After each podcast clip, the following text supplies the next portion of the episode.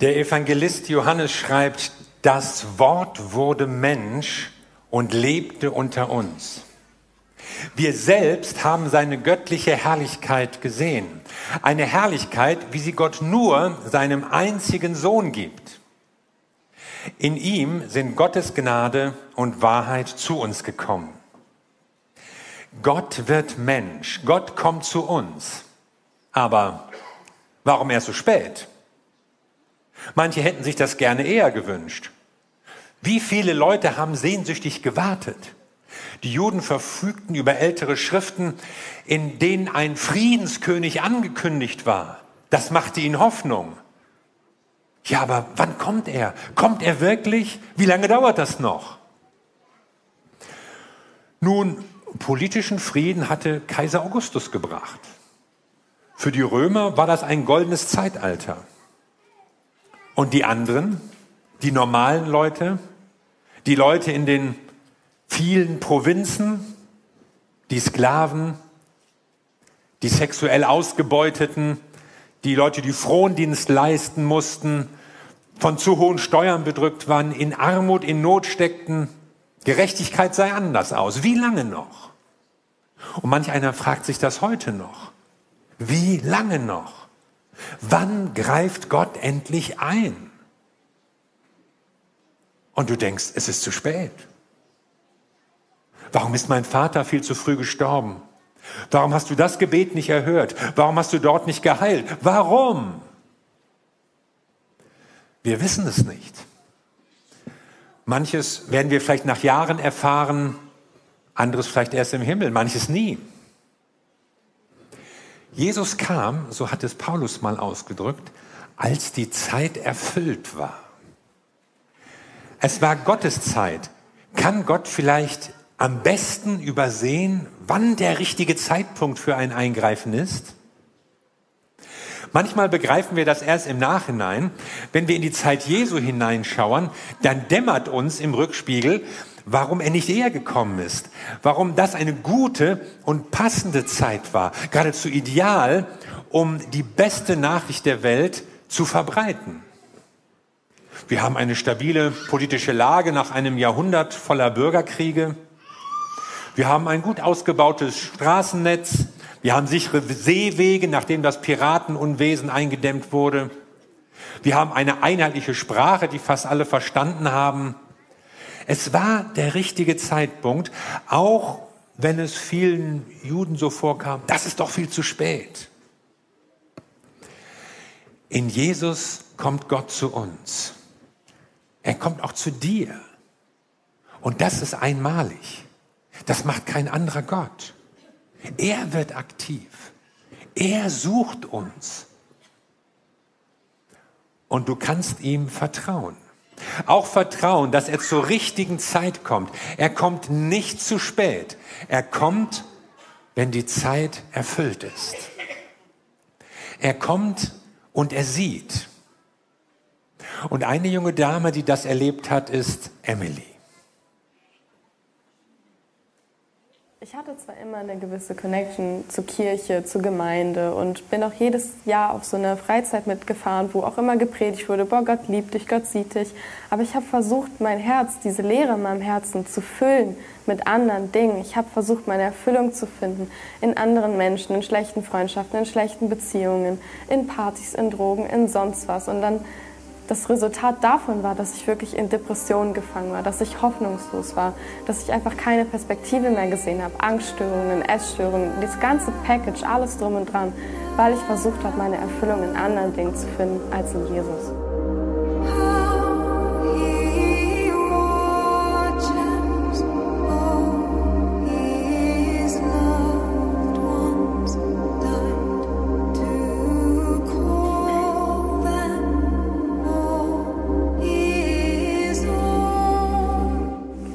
War dann im Januar 2021, wo ich dann wieder in meinem Zimmer saß und ähm, wieder an einem Punkt war, wo wirklich gar nichts mehr ging, wo ich dachte, ich habe jegliche Hoffnung verloren, wo meine Depressionen stärker waren als jemals zuvor. Und dann ähm, kam einfach richtig, ähm, wie es aus, aus Zufall, einfach wirklich von Gott geführt, einfach ein Sonnenstrahl in mein Zimmer, wo ich dann einfach das Gefühl hatte, also das auf dem Herzen hatte, schlag doch mal deine Bibel auf.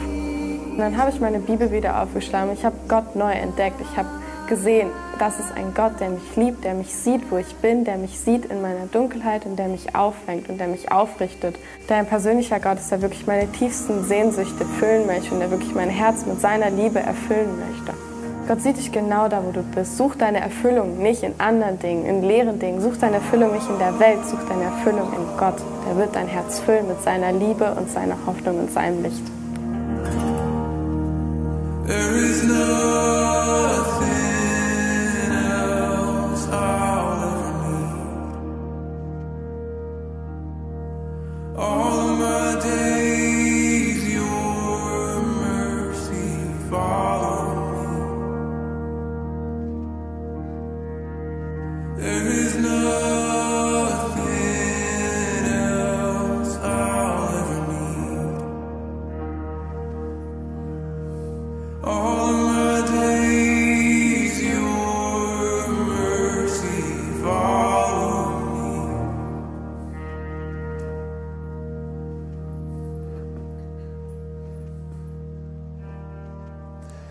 Das Wort wurde Mensch und lebte unter uns.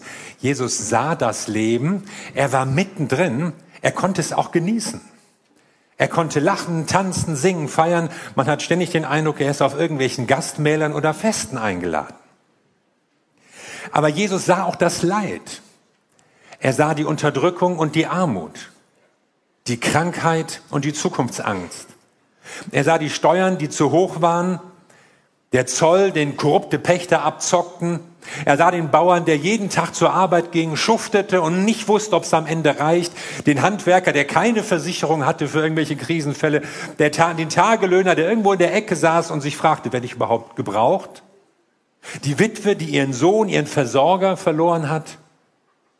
Den Kranken, der sein Leben lang am Teich Bethesda saß und hoffte, hoffte, hoffte,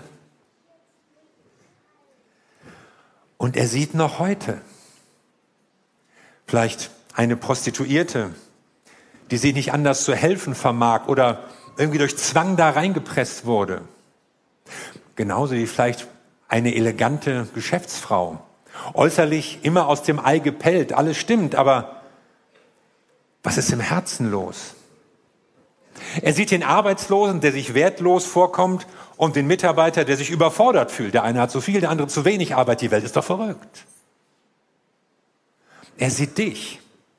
Vielleicht bist du Jahre in einem anstrengenden Beruf und schuftest und dir schmerzt es schon und du musst irgendwie weitermachen, weil du ja nichts anderes hast. Er sieht die Eltern, die sich Sorgen machen um ihre Kinder, vielleicht nicht mehr schlafen können. Die Jugendliche, die sich schämt, weil sie schwanger geworden ist und dann abgetrieben hat den Studenten, der den ganzen Erwartungen versucht zu entsprechen und immer Bestleistungen bringen will, bis er nicht mehr kann. Die Kinder, die sich wünschen, dass der Streit zu Hause aufhört, dass sie in der Schule Freunde finden. Er sieht das alles. Und er sieht unsere Sehnsucht nach Frieden, gerade in diesen Tagen. Diese Weihnachtszeit ist geprägt von dem dem Aufbegehren der Iraner gegen diese islamische Diktatur in ihrem Land. Er sieht die Lage der Ukrainer. Dieser Angriffskrieg, der durch, dort läuft, unbarmherzig und unberechtigt, etwas, was wir in Europa gar nicht mehr für möglich gehalten haben. Selbst wir ächzen unter den Folgen dieser Invasion. Und das ist alles noch kein Vergleich dazu, wie es den Ukrainern dort geht. Und neuerdings hören wir Aufstände und Unruhen aus Peru und was weiß ich wo. Und immer ist irgendjemand hier, wir in der Gemeinde davon betroffen. Jesus sieht das. Und was tut er? Greift er ein? Eine Herrschaft des Friedens hat er uns versprochen. Wo ist sie? Wann kommt sie? Das fragen wir uns. Wir fragen uns sowieso, wo ist Gott angesichts von Leid und Not? Warum lässt er das Böse überhaupt zu? Und leider sagt er es uns nicht. Manchmal hat er vielleicht einen anderen Zeitplan. Ich verstehe das alles nicht, aber das wäre ja auch ein kleiner Gott, den ich immer verstehen würde. Aber eines habe ich gelernt, Gott handelt, anstatt zu erklären. Er tritt an unsere Seite. Er nimmt uns nicht immer die Last ab, aber er hilft uns, sie zu tragen. Und wir wollen so gerne, dass Gott schneller handelt und anders. Und manchmal verstehen wir ihn nicht und wollen ihn doch wenigstens verstehen. Aber er hat seine Gründe, warum er das manchmal nicht so macht. Aber eines hat Jesus mit seinem Kommen deutlich gemacht. Er ist uns nah. Er sieht dich. Und du stehst nicht alleine. Und du stehst auch nicht ohne Hoffnung da, weil da einer ist, der dich trägt und mit dir deine Lasten trägt. Er kommt zum Ziel. Er kommt mit dir zum Ziel und das auch zur rechten Zeit. Er kam, sah und liebte.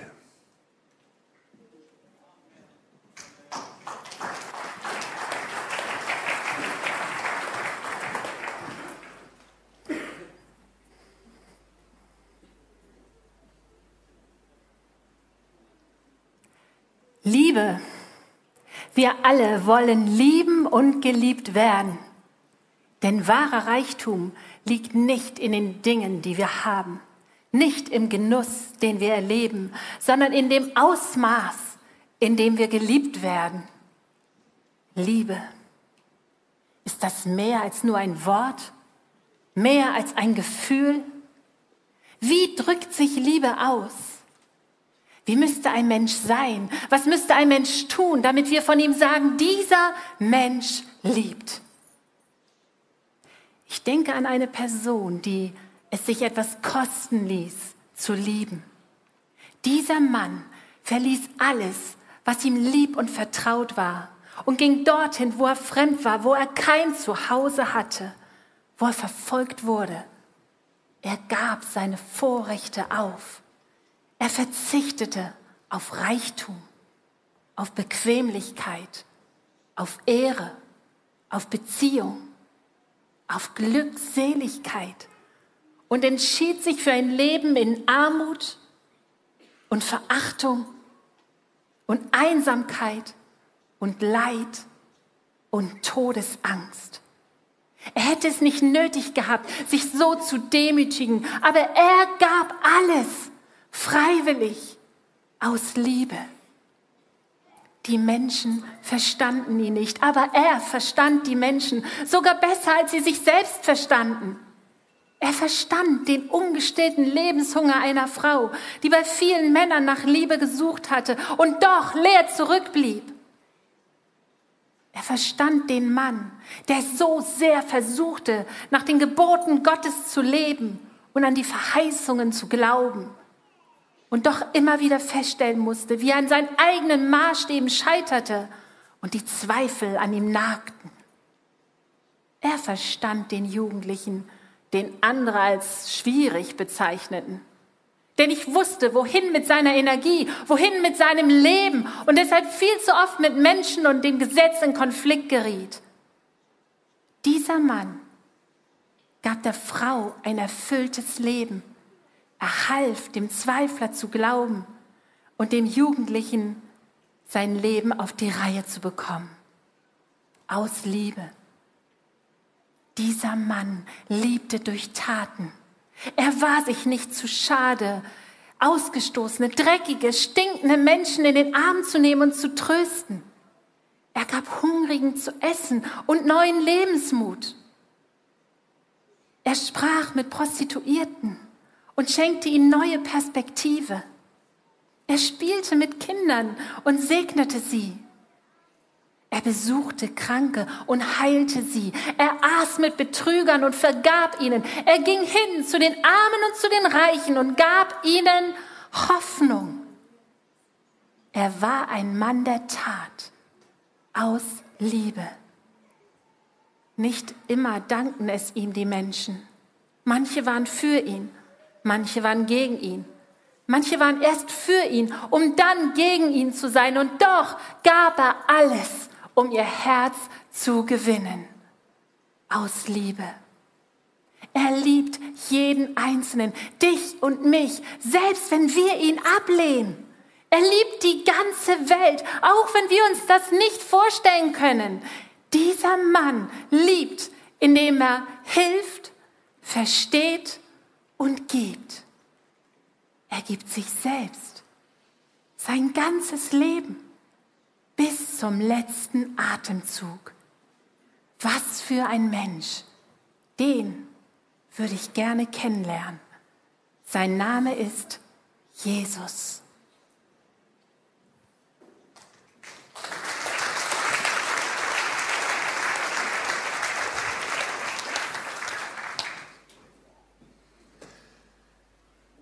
Johannes fährt fort und schreibt, aus seinem göttlichen Reichtum hat er uns immer wieder mit seiner grenzenlosen Liebe beschenkt.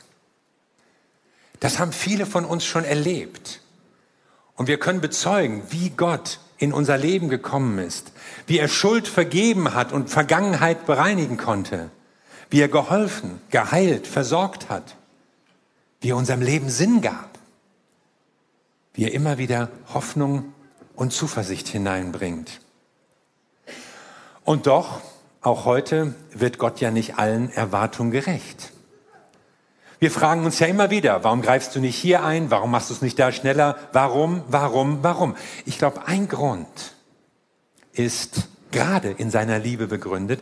Gott gibt uns nämlich Zeit, um umzukehren. Er will ja gerade nicht irgendwann Schluss machen und achtet nur darauf, guckt nur, wo macht einer was falsch, dass ich ihn bestrafen kann, sondern im Gegenteil.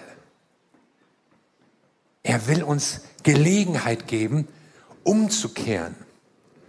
Und die Bibel zeigt auch, einmal, da kommt der Tag, an dem Gott all dem Bösen ein Ende bereiten wird.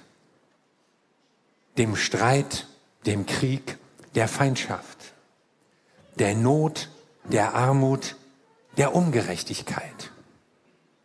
Der Tag kommt. Und das wird auch der Tag sein, an dem Jesus als Richter auftritt, zwischen Gut und Böse. Der Tag, an dem er Menschen zur Verantwortung zieht für das, was sie getan haben und das, was sie nicht getan haben.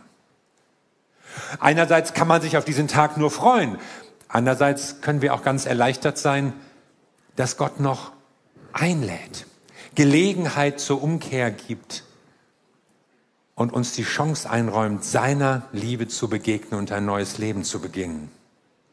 Denn das ist ihm am liebsten. Er will ja nicht abrechnen mit uns, sondern er lädt uns ein zum Guten. Er lädt uns ein zum Leben, zu einer Beziehung mit ihm. Und das tut er für jeden Einzelnen, persönlich, für dich.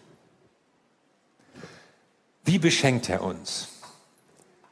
Gottes Liebe ist bedingungslos. Das ist eigentlich das Wichtigste und Erste, was du über Gottes Liebe wissen musst.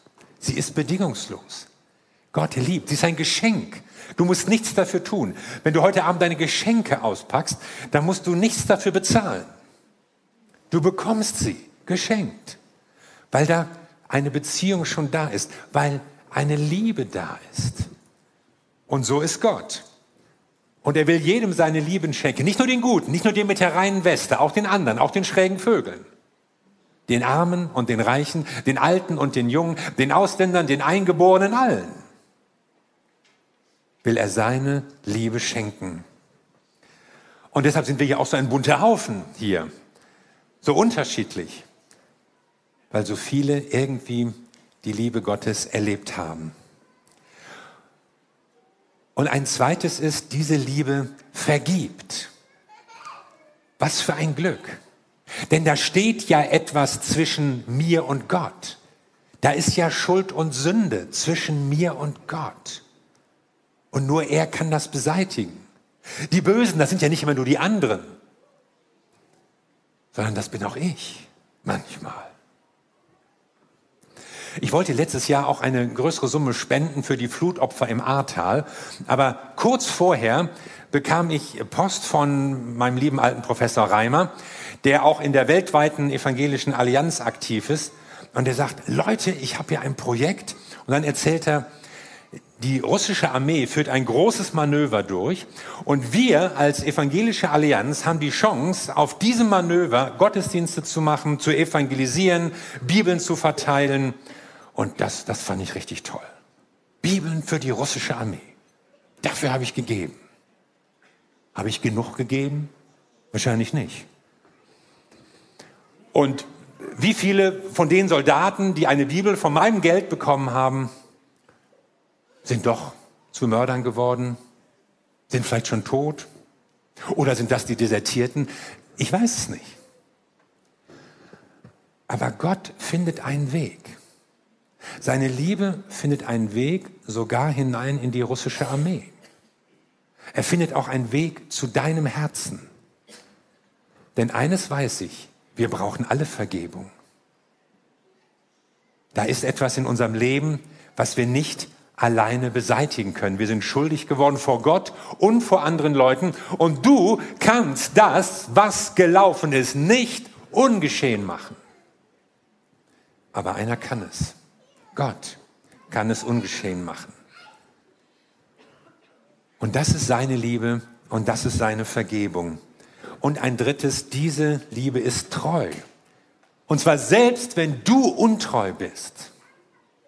Und vielleicht ist das ein Wort für alle, die, die mal unterwegs mit Jesus waren, aber dann weggelaufen sind oder abgedriftet.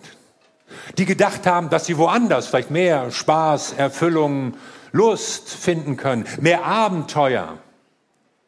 Und dann Jesus irgendwie links liegen gelassen haben. Für alle, die ungehorsam waren. Du warst vielleicht nicht treu, aber Gott ist treu.